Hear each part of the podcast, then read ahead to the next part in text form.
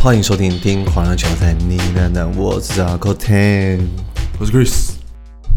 好，一开场就两个人先开始看手机，嘿，对，人民币。我们今天要聊梦想之地，嗯，梦想之地，米米哪里？哦，哎，这件因为这部片是那个那个咋哥叫你去看的？不是啦，我想要先说，这部片是传影互动发的嘛。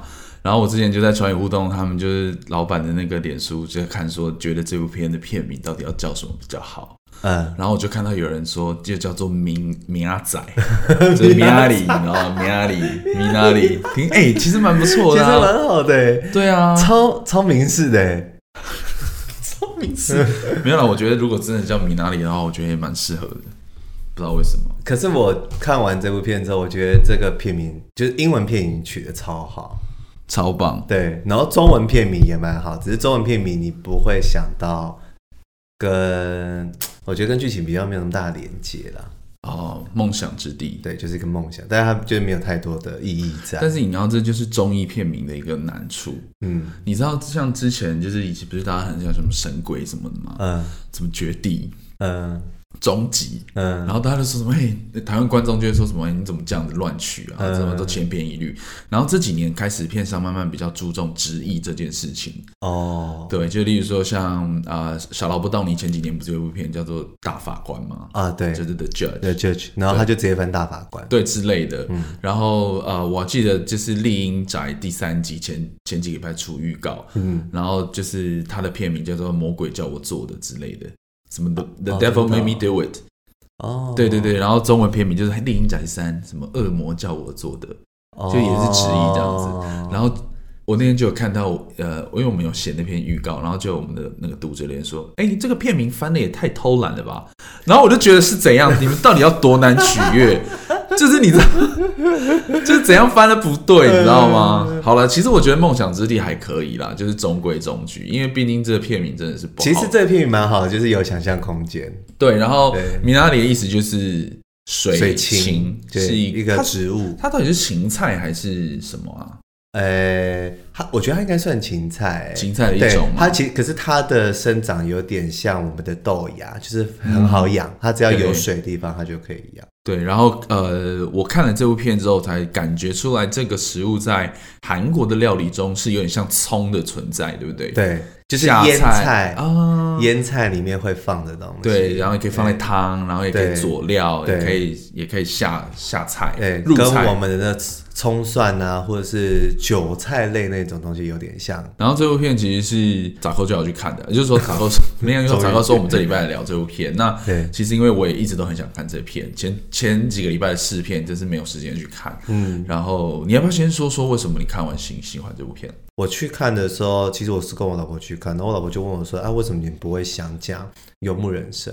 啊，然后我我其实当下的感觉是，我说，因为我觉得《游牧人生》现在的议题已经都不是在片子上哦，还有一个原因你知道吗？嗯，因为我还没看，对，因为我也还没看 哦。对，但是我其实真的没有很想讲，因为我觉得。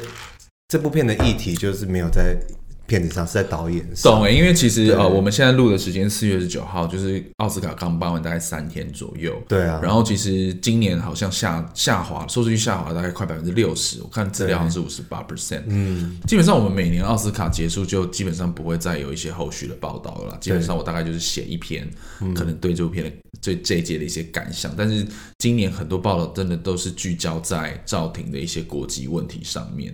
他也不是国籍啦，就是就是他的祖国。对对对对对对对对。所以那个名单出来的时候，他就是写那个女人。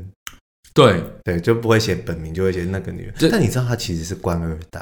哦，我知道你有跟我讲过，好吗？好像某一集，还是你之前聊。我好像试一下跟你聊，就是他其实是官二代，然后他是 N Y U 毕业的嘛。对。所以呃我有朋友就是算是他的。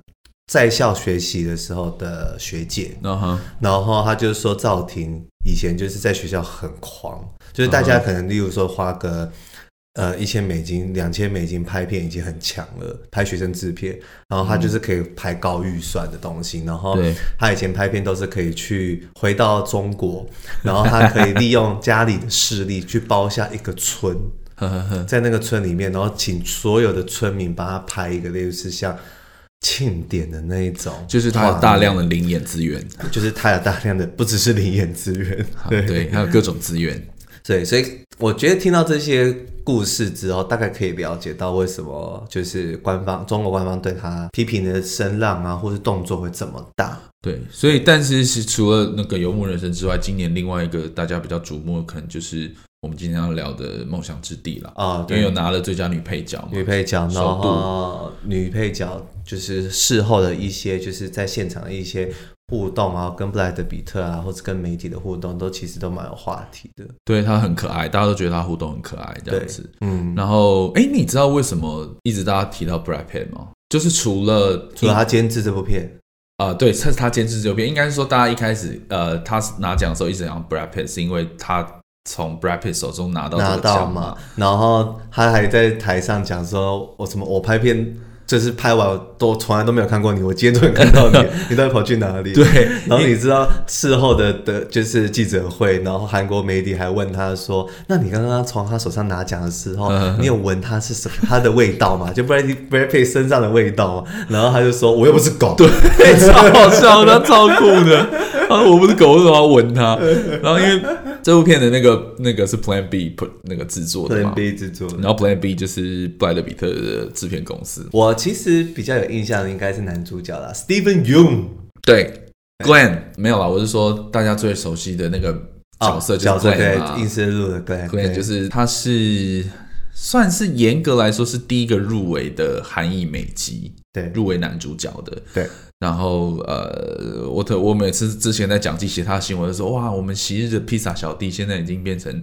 独当一面的那种演员了，哎、欸，我记得我有看到报道说，女配角伊汝珍她是第二个得奖的呃亚裔女演员，那第一个是谁啊？第一个亚裔吗？嗯，我知道亚裔那可能是那种杨紫琼，什么伊朗那种吧。好，算了，我们没有做功课这一个 这一个部分，对不起，不行，我要知道叫什么？你刚刚说什么？他是第二个牙医，第二个牙医的，对。啊、呃，上一个是哦，我查到了，呃，一个日本的女生叫做呃梅木三吉，她是第一个获得奥斯卡奖的亚裔演员。哦，是得什么奖？演员奖吗？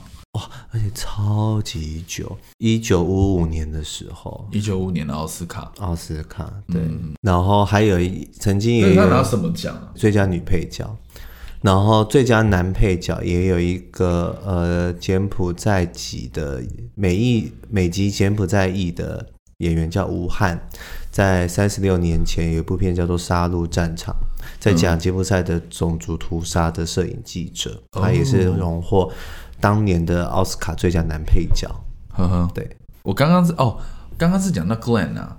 就是他以前最熟知的那个角色，就是《阴尸路》的《阴尸路》对，葛伦嘛，对嘛，嗯。然后，可是其实我第一次认识他是 Conan O'Brien 的那个 talk show 上面哦，真的哦。他们每次去，例如说他可能去在美国的汗蒸幕，然后他就会找 Steven Yeun 来。然后他有一次去韩国厨房，然后他也是找 Steven Yeun 来陪他。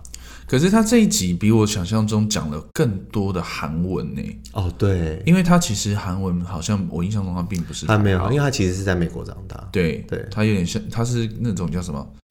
呃，KBC，KBC，哎，不是啊，ABK，ABK，好难啊，ABK，对对，ABK，嗯，然后哎，可是我看完觉得他也演，真的是演的很棒哎。我也蛮意外的是，两个小朋友都是素人。哇哦，嗯，我超喜欢那个弟弟的哦，弟弟超棒。我好好奇这件事，为什么韩国的小朋友演员都可以演的这么自然呢？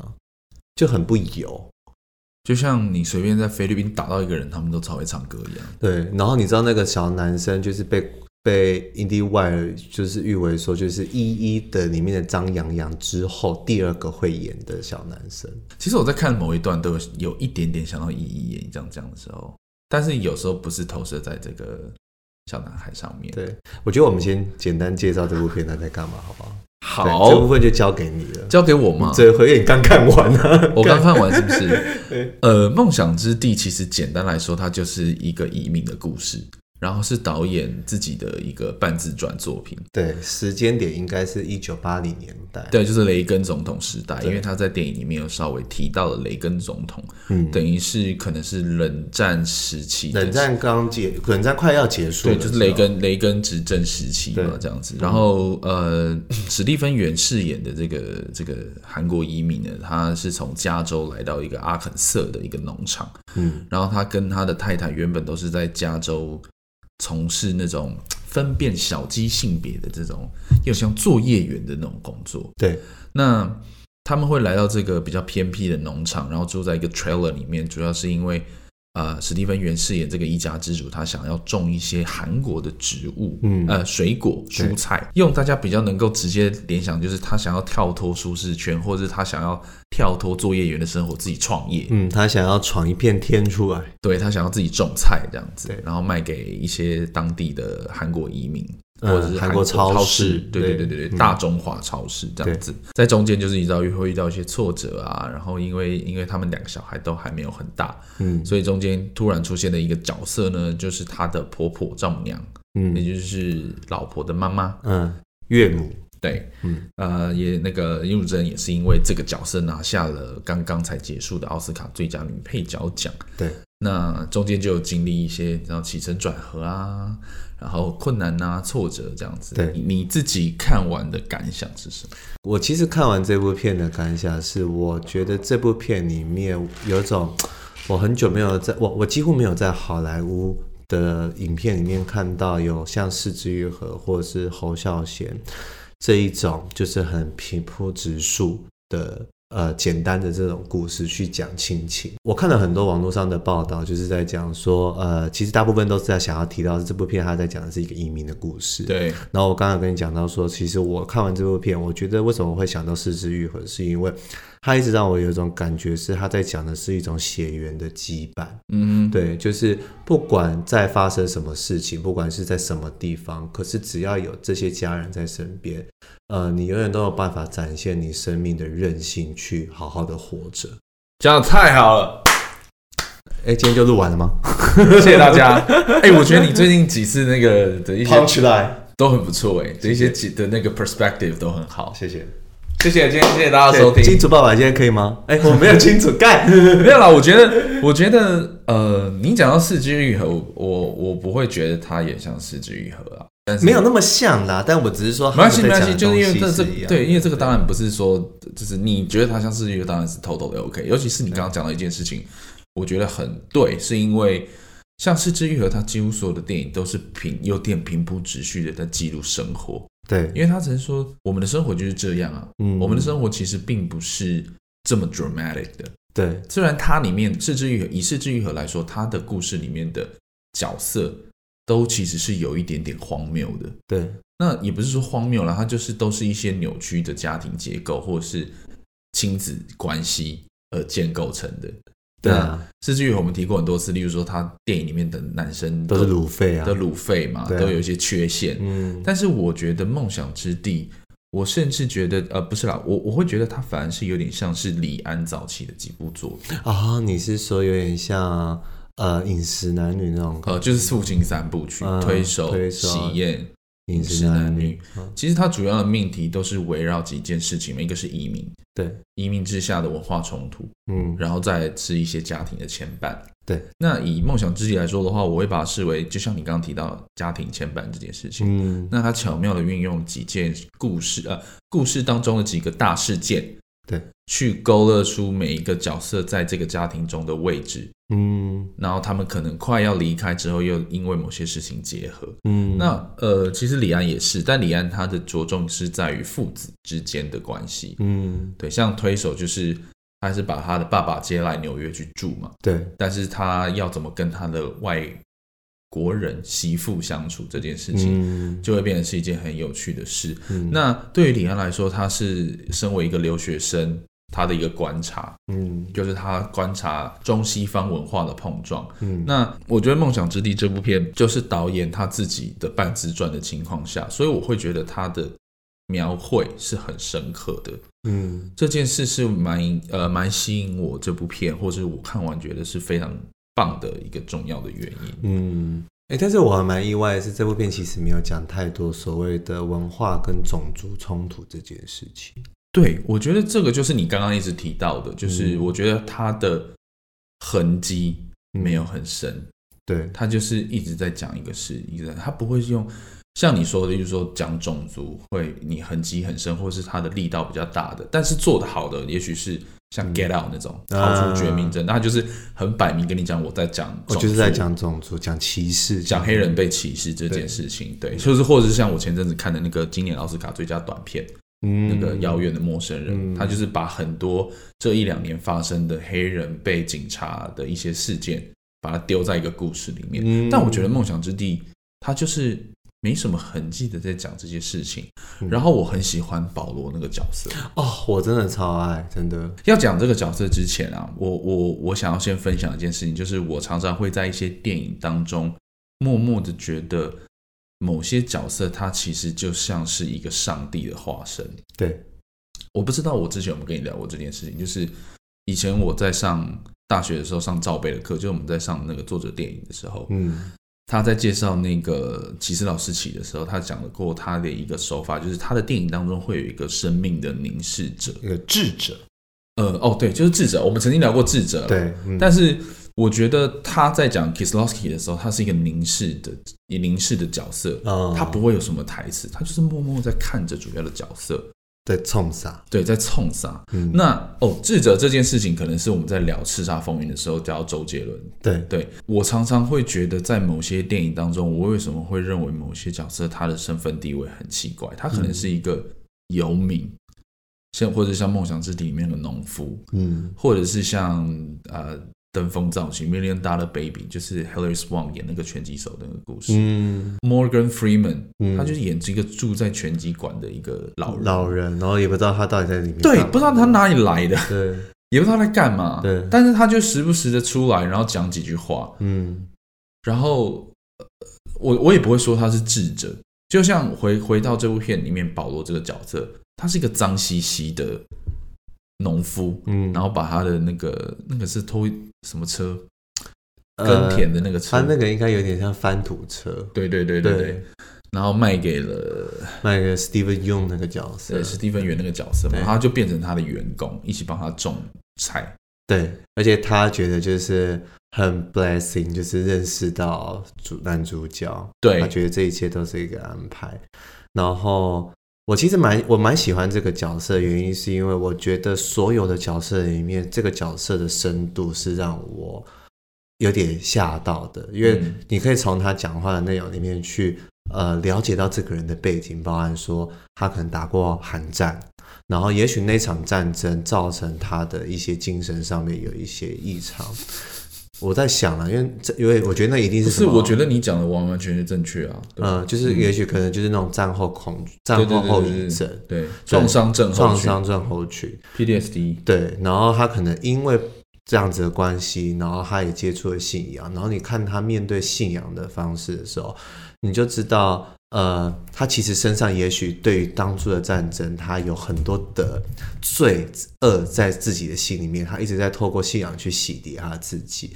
就是像他们去教会做礼完主呃礼拜了之后，回家路上发常常都会看到，就是他背着十字架嘛。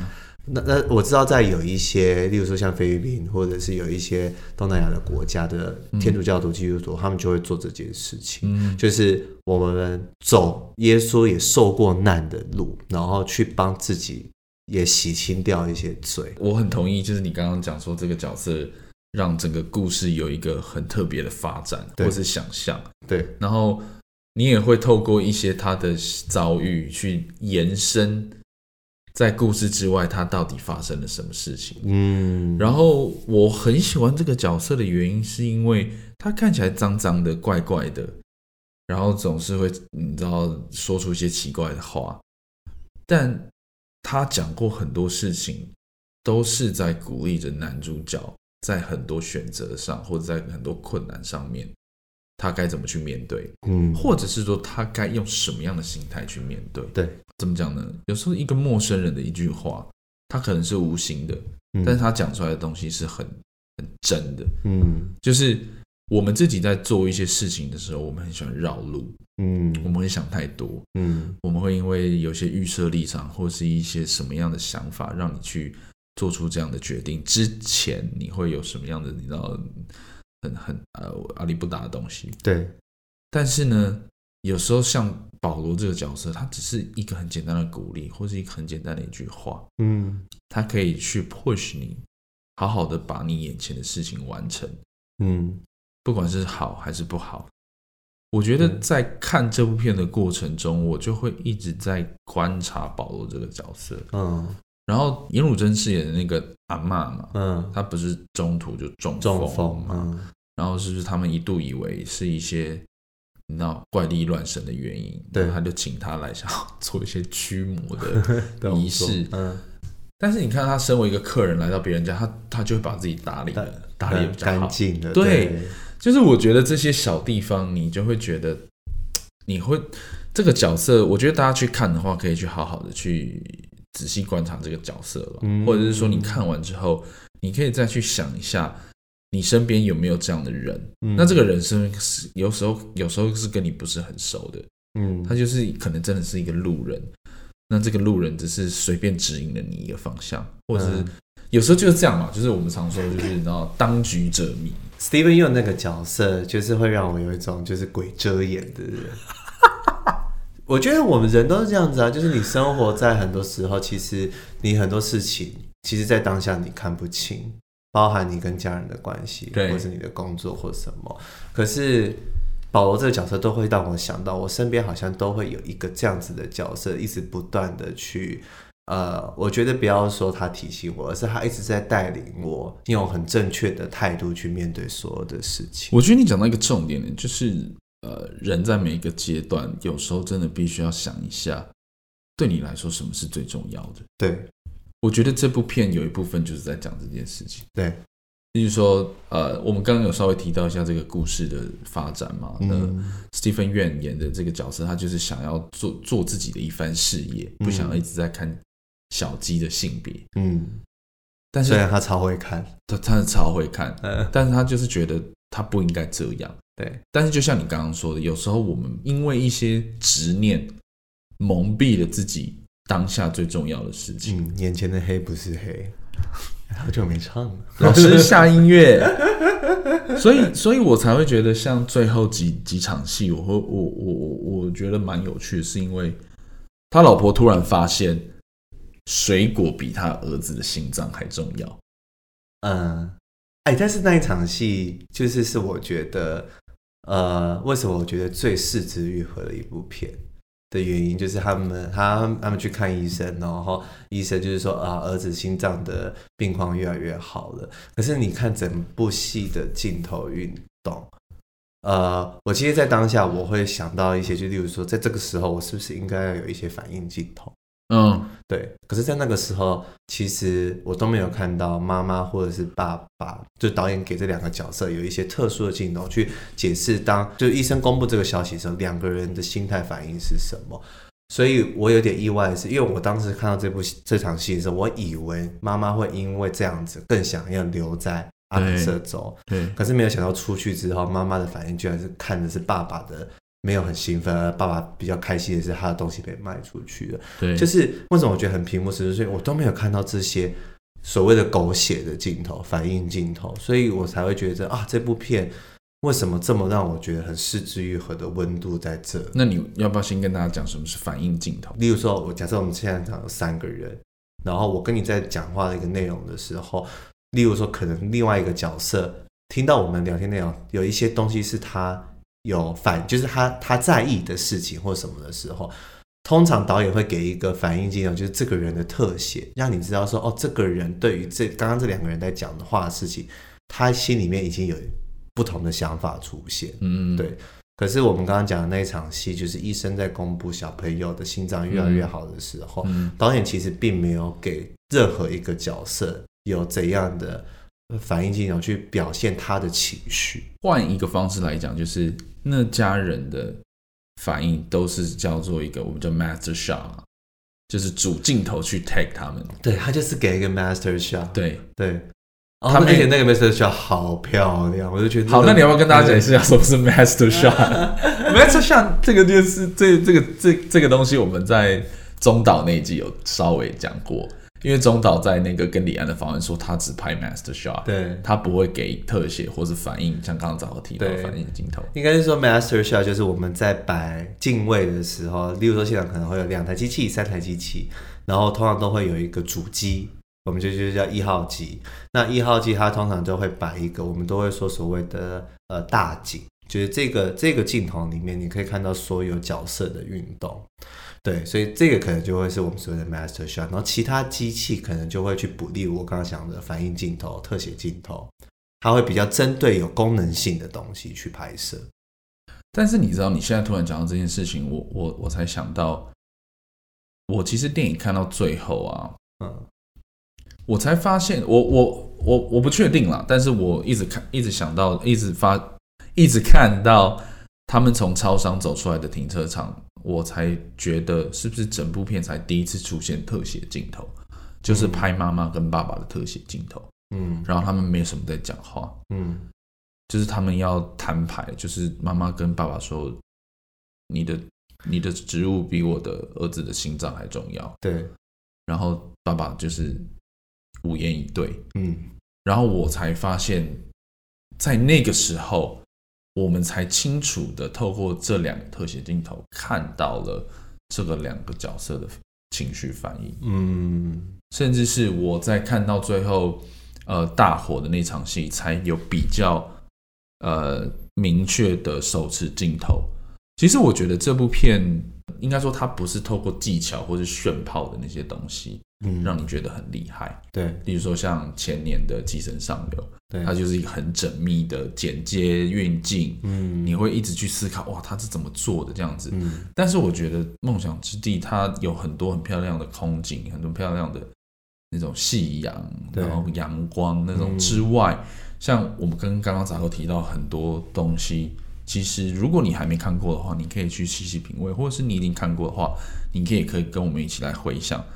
在这些东西的目的下，怎么呃导演怎么透过这些东西去说他的故事？嗯，那我觉得这个故事对于这几年来说，这部片给我的感受就是它很平淡，但是它最后却很深刻。对。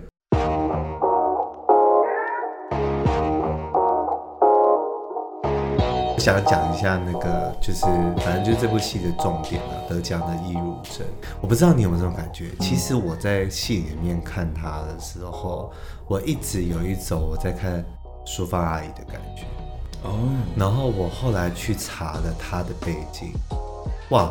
他真的跟淑芳阿姨的遭遇有类似，真的、哦。就是淑芳阿姨不是在去年金马奖的时候，她有讲到说，她那时候原本嫁到澳洲去，嗯，然后后来她就是算逃回来嘛，就离婚，嗯、然后侯孝贤就知道了嘛，嗯、就骂她说什么什么离了婚女人又怎么样，就是给我回来拍戏，对，然后就演了《风柜来的人》。然后易如真的遭遇也是一样，就是她曾经也是在韩国当一个演员，然后后来她嫁给了一个韩国歌手，然后他们就移民到美国了。嗯，然后后来在美国的待了十三年之后，她发现她的老公就是外遇，嗯，所以她当初就很果断的，就是回到就离婚，然后马上回到韩国，然后继续演戏，就是其实遭遇有点像。哦，嗯，可是坦白说，我必须真的说，我觉得他在这部片。我没有大家讲的这么厉害，哎、欸，有一点，我有一点觉得，哎、欸，女配角得奖的点，哪哪个是得奖镜头，我找不到。对，但是我我一直都没有在追求得奖镜头这件事情、啊。对，当然有时候你在看一些得奖镜头的时候，你还是会觉得，哇，他们真的专业演员真的很会演戏这样子。但是我自己看完这部片，其实我觉得这部片是一个群戏很棒的作品，包括小弟弟、小妹妹。然后还有男女素人真的是太屌了，对啊，他真的很强。而且其实我们刚刚稍微讨论一下，我又回，因为我早上才看，我们现在下午在录音，就是这部片真的很多很多大量的 master shot，嗯，就是就是代表呢，代表就是他有呃很多的反应是你没办法透过剪接造成的，对，例如说爸爸是专业演员，史蒂芬远是专业演员，但是弟弟如果是素人的话，如果我没办法。拿捏到很好的互动状况的时候，对我可能就必须要用透过剪接让这个画面比较好。嗯、比如说，我就必须要先拍史蒂芬苑他的表演，然后再拍弟弟，然后再把它拼起来。嗯，但是我看的过程中，我就觉得天哪，他真的很强哎！就是很多互动是活生生的跟史蒂芬苑的互动。呃，对对对对对对对对对，所以，我我会觉得这部片，呃，我不会特别觉得殷汝诚是一个亮点。当然，他还是演的很好了，我必须坦白说，毕竟是一个这么有经验的演员。其实，我觉得大家如果是对创作有兴趣的话，其实我觉得这部导这部片的导演的访问，其实大家可以去找来看。好，我要看，推荐我，因为我觉得这个导演他讲的很多他当初现场做的事情的时候。我觉得有一点点呃脱离，应该也不是脱离，应该就是有一点跟我们以前执行的方式有点不一样。我比较有印象深刻，就是他对付小弟弟这件事情。你说导演是不是？对，导演跟小弟弟，因为弟弟跟妹妹都是素人嘛。嗯。然后他说，他其实在现场，他不太想要用很多用鼓励的方式跟这个小朋友互动。他甚至也交代，就是所有的工作人员，就是请你把他们当做。一般的大人演员，嗯，就是不要 action，就是卡掉之后，然后你大家要很多的鼓励跟关心，嗯，去吹捧这个小孩子。对，可是然后我其实当初看到这个访问的时候，我就会想到以前朱延平拍的说什么好小子啊，或者是好少文是小楼的时候，以前听到剧组的人讲说，就是就是宠啊，哦，对，就是卡的时候就会去抱小孩，然后在坐在自己的腿上一起看茉莉的，然后。然后服侍的好好的，嗯、可是，呃，我没有觉得这样子不好。可是我想到这件事情的时候，我就会觉得，哦，原来你在现场用不同的方式对待小孩的时候，小孩给你的在镜头上面的东西，其实也会非常不一样。嗯，对。也许他用这种，也许这个韩国导演他用这种方式，然后你就会看到这个小朋友他的演出。我觉得相对的，你不会感受到任何指令式的，嗯的。的细节，你反倒看到的都是一些很自然的反应。嗯，对，嗯嗯嗯嗯嗯，你咋想？哎，那你有你印象中有比较深刻的就是关于美国梦的电影吗？你会觉得美国梦？像现在你看，现在现在大家全部你看连《游牧人生》都是要讲美国梦破碎。对，现在只有什么中国梦？中国梦？中国梦？没有，我我刚刚想要讲的是说。过去我们对于好莱坞电影的，然后主要的一个很重要的命题就是美国梦。美国梦，美国人就是很喜欢 underdog 的故事啊，灰姑娘的故事，你知道吗？就是你分身无分文来到美国，然后你就打拼，然后你就成为你知道富翁。哎，那我问你，你觉得《铁达尼号》算美国梦的故事吗？《铁达尼号》就是一个通俗爱情片，所以他们没有美国梦，他们也都是想去美国啊。嗯。你这样讲有一部分是啦，对，然后失败了，失败了，对，沉到大大西洋，沉到大西洋你，只有一些人去到。对对对对，哎，对对，你这样讲也是。但是我应该说，过去最有名的美国梦，可能例如说像洛基啊，对，Rocky 那种，你知道吗？就是。小人物，然后你知道濒临退休的拳击手，然后你要努力，然后打败拳王这种，呃、就是你知道过去好莱坞就很喜欢。其实动作片、英雄片也是这样嘛。对。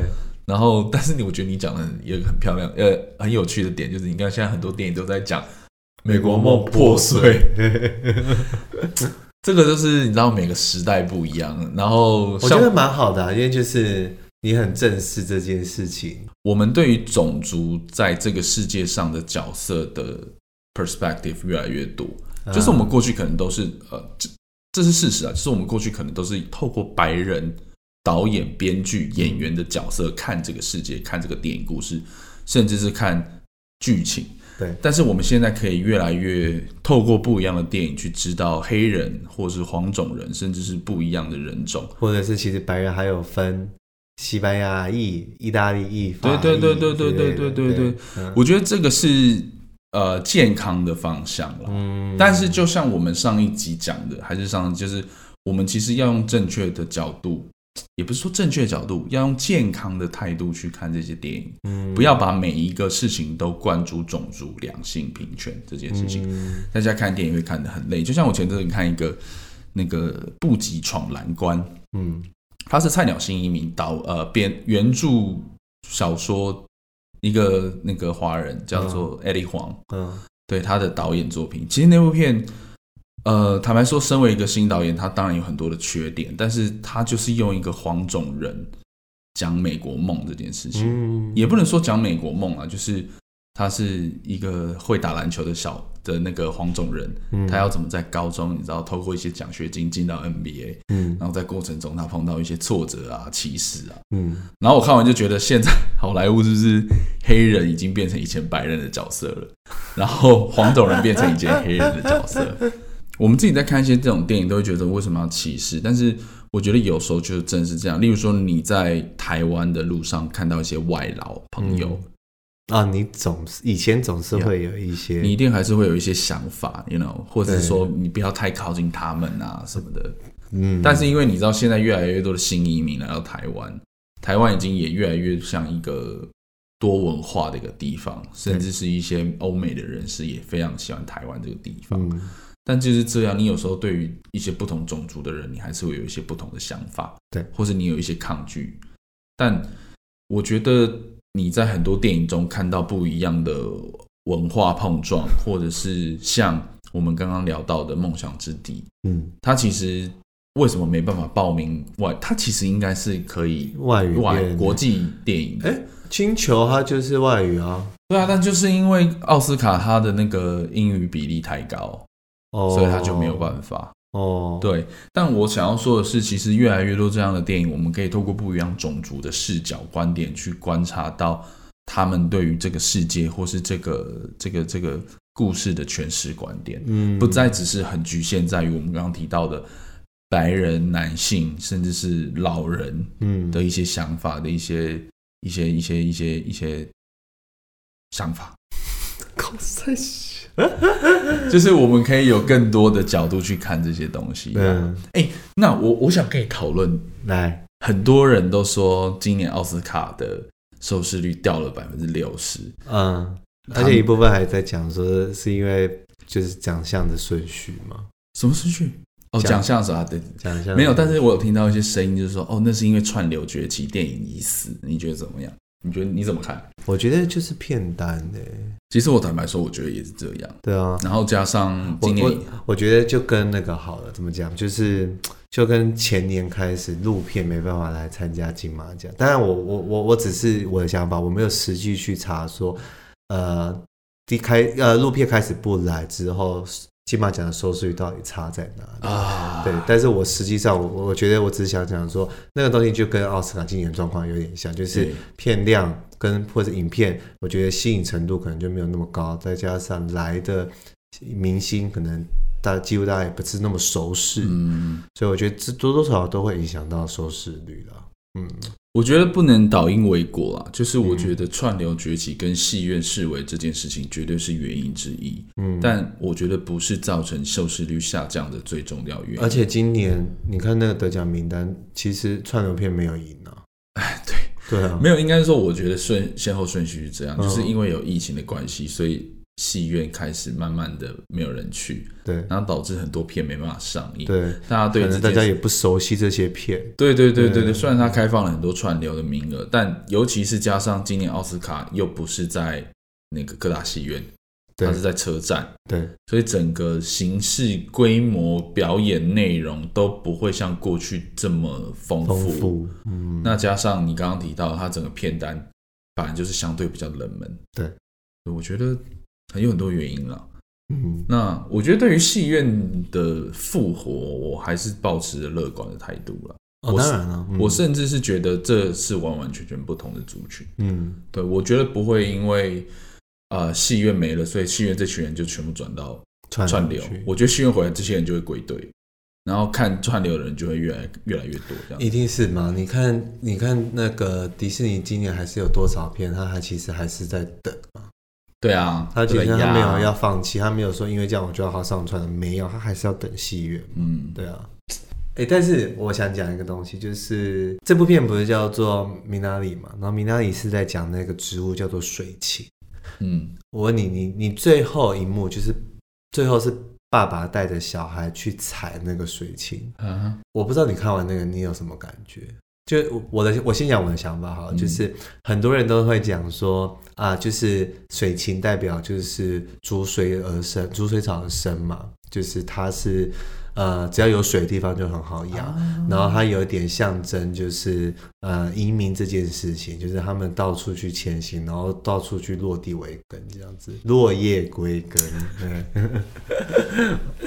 对，欸、我同意哎，欸、我同意。然后。呃，可是我看完的当下的时候，我不会马上想到这件事，我比较想到就是，嗯，你看妈妈就是这样子，她永远都是会想尽办法先为你留下一些，就像当初她妈妈第一次来的时候，我觉得妈妈真的超萌，整个行李箱里面什么。提鱼啊，什么种子啊，辣椒粉啊，全部都带来，然后他，然后他女儿爆哭一番，为什么这些东西带来了？超真实的，真的。然后他妈妈瞬瞬间也要拿出一包钱来给他，对就知道你生活过得很苦嘛，然后。他当做刚搬到那个地方的时候，这个演妈妈的角色也是跟 Steven Yeun 讲说：“我什么都不求，我只希望我们到以后可以留一点东西给我们的儿子。”嗯，就是我就一直感觉到，就是这部片其实一部分很重要，就是在讲妈妈的呃亲情角色这件事情。其实我坦白说，我第一次哦，我刚我看完这部片哦，就是上 Post Credit 的时候，嗯，然后我才哭啊。就是都演完了，然后我才哭，是哭是不是？就是在哭是不是？嗯、但是我我我同意你刚刚讲的，就是米拉里的一些隐喻啦。但是我觉得对我来说，很简单的一件事情，嗯、我看完这部片的感想就是，我觉得很多事情都是我们自己把它想的太多了，嗯，想的太复杂，想的太困难，嗯、有时候。最重要，就像里面妈妈讲的，家人在一起不是才是最重要的吗？你去追求一个自己的事业的同时，你损失掉最珍贵的事情，你觉得划算吗？嗯，所以我觉得人在每一个阶段，有时候都要，虽然讲这句话好像自己什么高度，但是只是讲出我自己的想法，就是每个人在某一每一个阶段都要好好的想一下自己最珍贵的是什么。嗯，虽然虽然你知道现在是资本主义的社会，我们都是功利主义，我们都是要。赚钱这个是无可厚非的，嗯，但是有时候我们不能太对于这件事情太过于投入在这件事情上面，比如说我们就是要哦赚好多钱啊，我就是要哦怎样，就是年薪要多少啊，但是你到头来你损失家人，损失健康。你觉得这真的是划得来吗？嗯，对我来说，人生可能就像是一个五角星、六角星，你每个阶段都要达到一个平衡。对，有时候就是你要做到这个平衡是很困难的。对，例如说你有时候要休息，但是你休息的时候就要工作，但是如果你工作太多的话，你会损失掉你的健康，是你跟你家人相处的时间。嗯，那时间这对每每个人来说都是很公平，甚至是很现实、残酷的。阳光跟阳光一样公平，对，也跟阳光一样残酷嘛。就是你知道时间过了就没了。嗯。就是你知道，就就是这样，就是这样。你有时候东西错过就没。嗯、你你要在每一个阶段好好的想一下，什么对你来说是重要的。对，不是每一个阶段最重要的都是成就、赚成就、赚钱、赚钱。我常常说一句话，就是人的财富不是完完全都是靠金钱数字所堆叠的。对，健康也是你的财富，人脉也是你的财富，友情、亲情都是你的财富，知识也是你的财富。嗯。嗯然后我很喜欢，就是每个人都有不同的时区这个概念，嗯，对，例如说，呃，就是之前有一个很鸡汤的一篇文章啦，但是我觉得那个很有道理，就是奥巴马五十几岁就退休了，嗯，然后那时候川普七十几岁才当总统，嗯，这个概念就是。你在当下觉得其实你的人生不顺遂，但你其实你不知道你明天、下个月、下一季、明年你会碰到什么样的事情。嗯，反过来说，也许你现在时间很顺，但是你也不知道你接下来会发生什么事情。你要在某个阶段去好好的感受，你最重要的是什么？对对。那回到梦想之地，其实我觉得也是，有时候你冲太快，有时候你太想着为家人付出什么。但是你没有想过，其实家人最重要只是你的陪伴，嗯，家人最重要只是你的关心，嗯，而不是提供好的住所或是好的财富。当然这些东西，我不是说这些东西不重要，这些东西当然是重要，只是回过头来，你不能因为某一个东西而失去了那个平衡，嗯，一失去平衡，所有东西都会崩塌，嗯，对。蛮好，讲的太好了，谢谢。这个 Andy OK，好，一样喜欢我们的朋友欢迎帮我们留言，给我们心。我们不能说欢迎留言、订阅、分享，记得三连。给我个双击，六六六刷起来，五星刷起来。好了，喜欢我们的朋友，欢迎在 Apple Podcast 给我们评分，或者给我们留言，或者是有任何的广告赞助都可以找我们的。如果你没有，你不是厂商，但是我们也可以提供给你一个物资，哎，是不是吧？赞助，对，岛内，岛内，哎，岛内的一个连接，对对对对对对。好了，那今天谢谢大家收听了，我们下次见，拜拜不。